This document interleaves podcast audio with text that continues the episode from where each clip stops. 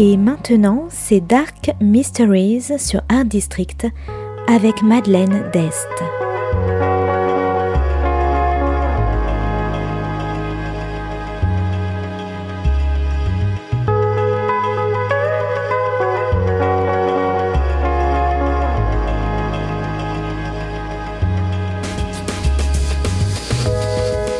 Welcome to Dark Mysteries, a book review show devoted to crime, mysteries, thrillers, and the dark side of human nature.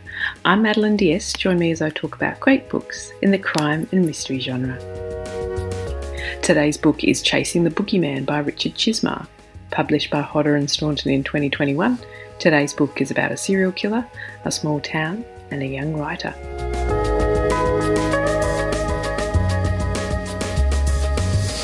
It's 1988, and Richard Chizmar, yes, the story is told by the writer themselves, but more about that later.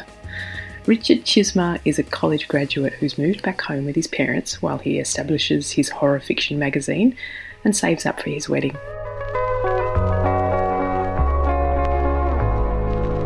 He's back in the small town of Edgewood in Maryland, an all American town of barbecues, church, and kids roaming free on bikes until one night a 15 year old girl is kidnapped from her bedroom and murdered in the nearby woods. The small town is, of course, horrified and traumatised, and the carefree community is now in terror. The police begin an investigation, and Richard is morbidly intrigued.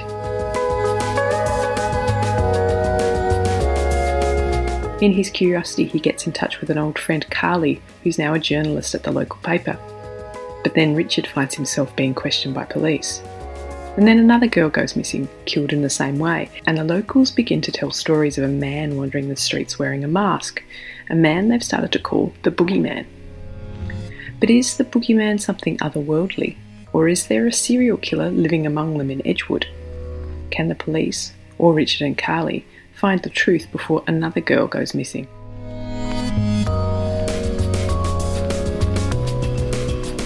Chasing the Boogeyman is a serial killer story set in the 1980s but told in a unique way.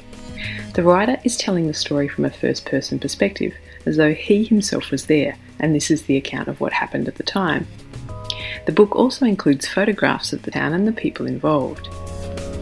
And includes a new foreword, updating the story 30 years on.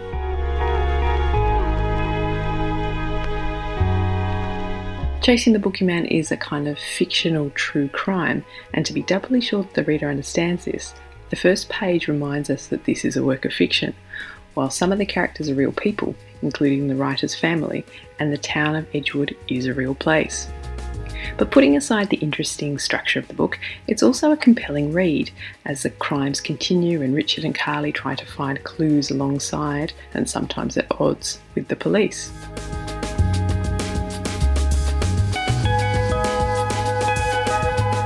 Also about a love of place and hometowns and the death of innocence. Edgewood to Richard was a magically fun place to grow up, but now at 19 years old, neighbours are wary of each other and they're locking their doors at night. And of course, chasing the boogeyman is about evil and violence and the fear of each other and, of course, any outsiders.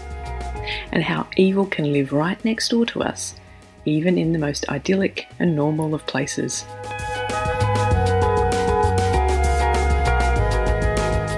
So if you like true crime told slant, small town America, serial killers, and curious young college graduates, I recommend Chasing the Boogeyman by Richard Chizmar. Thanks for listening to Dark Mysteries. If you have any feedback or want to say hello, you can contact me at Art District Radio by email at mde at artdistrict-radio.com. Or if you'd like to listen to past reviews, please go to artdistrictradio.com forward slash podcasts. And until next time, happy reading.